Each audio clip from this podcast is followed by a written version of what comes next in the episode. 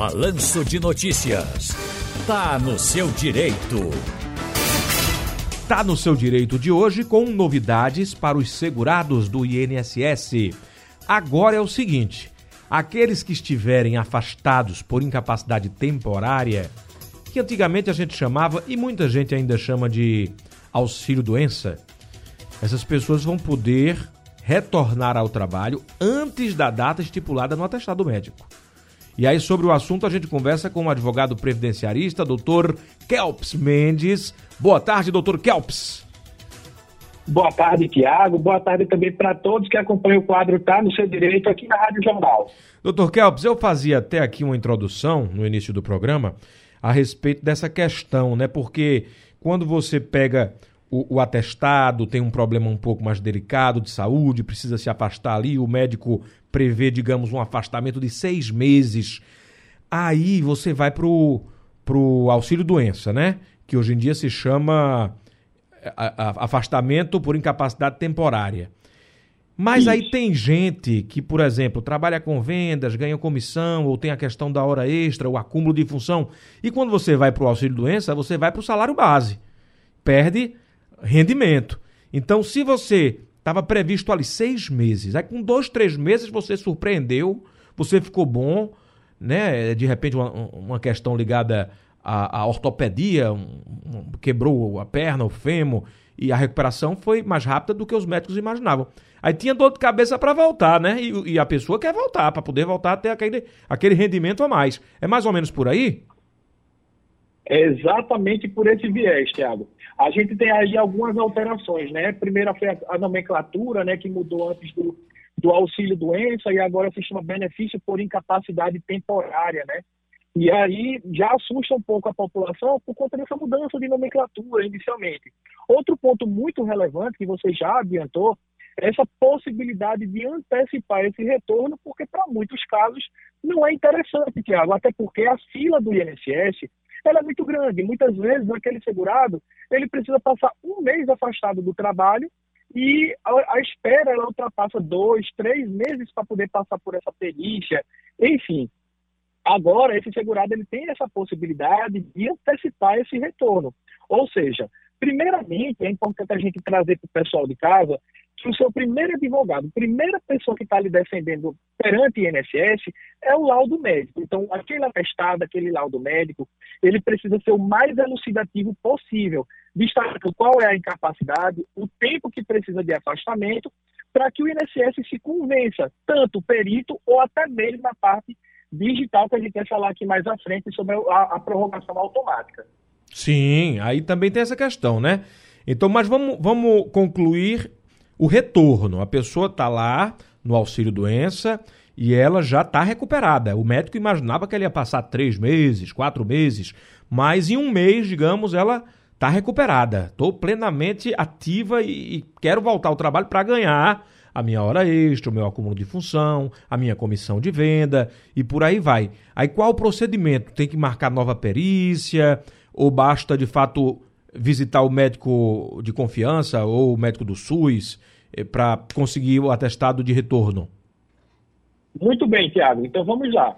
A partir do momento que aquele segurado ele já começa a se sentir apto para voltar para aquelas atividades laborativas, ele pode sim procurar o médico que muitas vezes fez a cirurgia, o médico que já vem fazendo o acompanhamento daquele quadro, e ele vai submeter a um novo exame, ele vai verificar se o quadro de, de, de incapacidade já foi cessado e se a capacidade laborativa já foi restabelecida.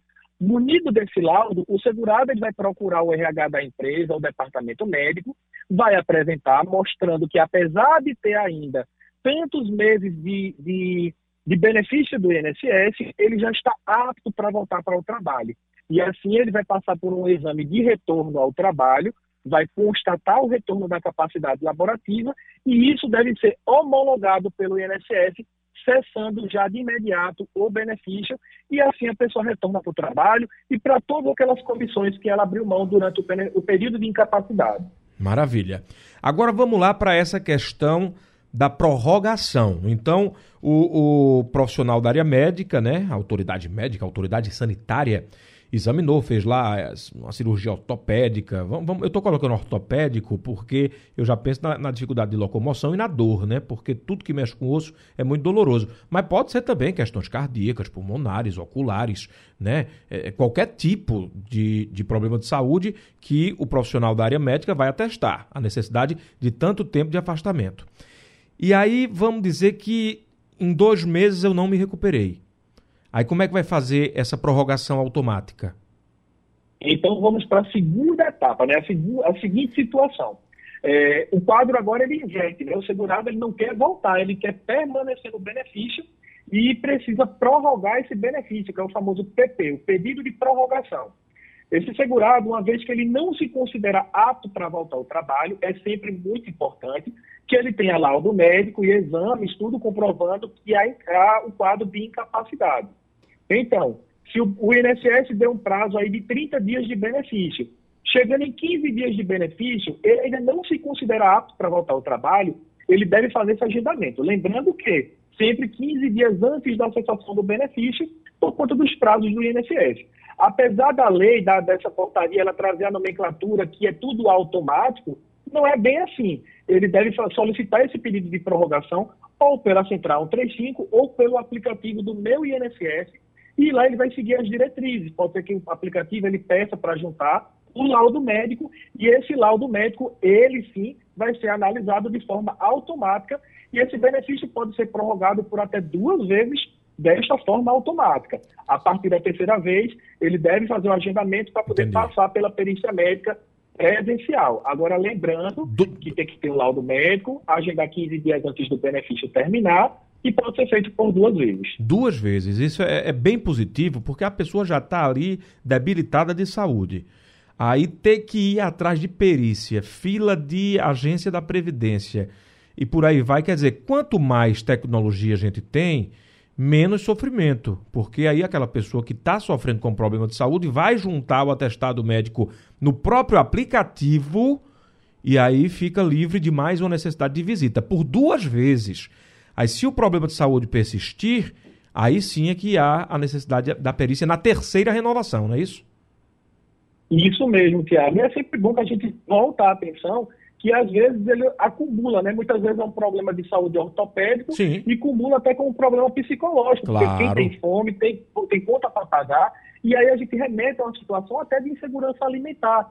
Então é muito importante trazer essa segurança. O segurado, ele tem esse direito. Uma vez que ele está incapacitado e ele tem a qualidade de segurado do INSS, é um direito líquido, legítimo, que ele seja é, acompanhado, coberto pelo INSS para suprir nesse momento de necessidade. É, e também acontece, uma cirurgia foi feita, a expectativa de recuperação é um mês, mas aí, de repente, uma infecção, uma complicação a mais, né? A descoberta de um outro problema, né? E, e aí isso pode ir, de fato, prolongando mais essa necessidade de afastamento e por duas vezes, então, a prorrogação pode ser feita automática via aplicativo. Agora vamos fazer o seguinte, doutor Kelps, eu tenho ouvintes aqui para fazer pergunta para o senhor. Então, vamos ao primeiro ouvinte. Quem fala? Boa tarde. Tiago, boa tarde. Quem fala aqui é Carlos de Jardim Atlântico. Tiago, eu queria perguntar ao nosso advogado da Previdência é, se quando a gente se aposenta e fica trabalhando, mas tem uma doença que ela começa a degenerar e, a, e precisa de acompanhante para levar para o trabalho, essa pessoa pode requerer a aposentadoria especial? Doutor Kelps, deu para entender? Ele quer dizer, vamos lá. É, é, ele, já, ele diz assim: uma pessoa que já é aposentada, né? Mas continua trabalhando. Aí é acometida por uma doença degenerativa e precisa de um acompanhante. Ela pode pedir um, um auxílio, não é isso? Mas você já é aposentado, né? Sim, deixa eu ver se eu entendi, porque cortou um pouco para mim, Tiago. Pelo que eu entendi, é uma pessoa que já é aposentada, é, mas ela tem uma doença degenerativa e precisa do auxílio de terceiros. Sim. Seria basicamente isso, não é foi, isso? Foi. Então vamos lá. Primeiramente, a lei ela tinha essa flexibilização anteriormente. Muita gente que solicitava é, esse acréscimo né, de 25% no valor do benefício, já a partir do grau da, da necessidade de terceiro. Mas, na verdade, o próprio judiciário já bateu o martelo e disse que quando a pessoa é aposentada por invalidez e surge a necessidade do acompanhamento de terceiro, ela deve juntar um laudo médico, elucidando todo esse quadro de incapacidade, muitas vezes é acamado, ou, enfim, a necessidade que tenha um terceiro para acompanhá-lo, e aí sim o benefício ele é concedido, mas nesse caso restrito de, de aposentadoria por invalidez. Claro que o judiciário ele pode flexibilizar, mas o correto é para aposentadoria por invalidez. Entendi. Para quem já é aposentado por invalidez e teve um problema mais, é isso? Exatamente. Pronto, tá bom. Tem mais um ouvinte aqui com a gente. Alô, quem fala? Boa tarde. Boa tarde. Me chamo Flaviano da Silva Tavares, moro em Lima. Eu estava no, no auxílio doença, entendeu? Passei por aposentadoria por incapacidade. Meu salário caiu pela metade. Caso eu venha me aposentar por aposentadoria por invalidez, o salário vai permanecer o mesmo ou vai ficar o salário atual? E aí, doutor Kelps? Tenta traduzir para mim, Tiago, porque está cortando um pouco quando está chegando o retorno para mim. E é, deixa eu voltar, mas é. eu, vou, eu, vou, eu vou soltar aqui de novo, tá gravado, foi via WhatsApp. Vai lá, Big, ah, solta de novo. Boa tarde. Me chamo Flaviano da Silva Tavares. Seu Flaviano. Moro em. Eu estava no, no auxílio doença. Auxílio entendeu? doença. Passei por aposentadoria por incapacidade. Passou Meu salário caiu pela metade. Por incapacidade Caso caiu. eu venha me aposentar por aposentadoria por invalidez, o salário vai permanecer o mesmo Pronto. ou vai ficar o salário atual? Entendi. Ele era auxílio doença. Aí quando entrou para incapacidade temporária, caiu pela metade. Aí ele quer saber se, se, se ele se aposentar por invalidez, ele volta a ter de fato aquele valor integral. Vamos lá é, ele está em benefício do INSS e, por conta disso, o valor dele caiu pela metade ou ele já está recebendo um benefício por incapacidade, que no caso é de 50%. É isso, claro. isso, deve ser é, isso, porque ele disse que caiu para metade, eu, isso, 50%. Fala, mas vamos explicar pelos dois vieses, tá bom? Existe a possibilidade dele ter falado que o benefício, o valor né, do, do, do, rendimento dele caiu pela metade, porque o cálculo do INSS é feito por uma porcentagem das contribuições dele, e não de acordo com o salário, com o último salário recebido. Esta é uma ótica. Também existe um benefício por incapacidade que o INSS, de fato, ele paga 50% quando a pessoa tem uma perda parcial da capacidade laborativa, ou seja, é um tipo de auxílio acidente. Então, a pessoa pode continuar trabalhando, mas por ela ter tido essa perda da capacidade laborativa, ele recebe como se fosse em forma de uma indenização, sabe, Tiago? E é 50% do valor do benefício. Vamos lá. Nesse caso de 50% do valor do benefício, quando ele se aposenta por invalidez, ele passa a receber 100% do coeficiente da média das contribuições dele. No outro caso, quando ele diz, ah, eu trabalhava, ganhava X, ganhava, por exemplo, dois mil reais, e quando ele entrou em benefício, o benefício dele caiu para mil reais, o valor de um salário mínimo, que é o valor da média das contribuições. Nesse caso, permanece o mesmo valor, tá bom? Ou seja, por quê? É calculada a média das contribuições. Não é porque o último salário dele, enquanto estava na ativa, era maior, que ele permanece recebendo o mesmo valor quando empregado. Doutor Kelps, obrigado demais pelas orientações. E a gente se encontra por aqui, viu? É só, é só chamar que a gente atende. Grande abraço. É sempre, é sempre um prazer, Tiago. Agradeço pelo convite e estou sempre à disposição. Igualmente. O ouvinte agradece, né? Porque os aposentados e aqueles que estão próximos da aposentadoria, eles têm muita dúvida, né? Muita dúvida. A gente aqui auxilia de alguma forma. Dr. Kelps, tem também Dr. Ney Araújo, Dr. Eliseu Leite, mas o, o, fundamental mesmo é você procurar esse profissional de sua, de sua atenção, né? de sua é, é, é, é, confiança. Obrigado, Big. Seu profissional de sua confiança, tá? E aí você vai ser, lógico, que orientado de forma mais é, é, específica. Né? Aqui são situações aleatórias que a gente vai orientando juntamente com os especialistas.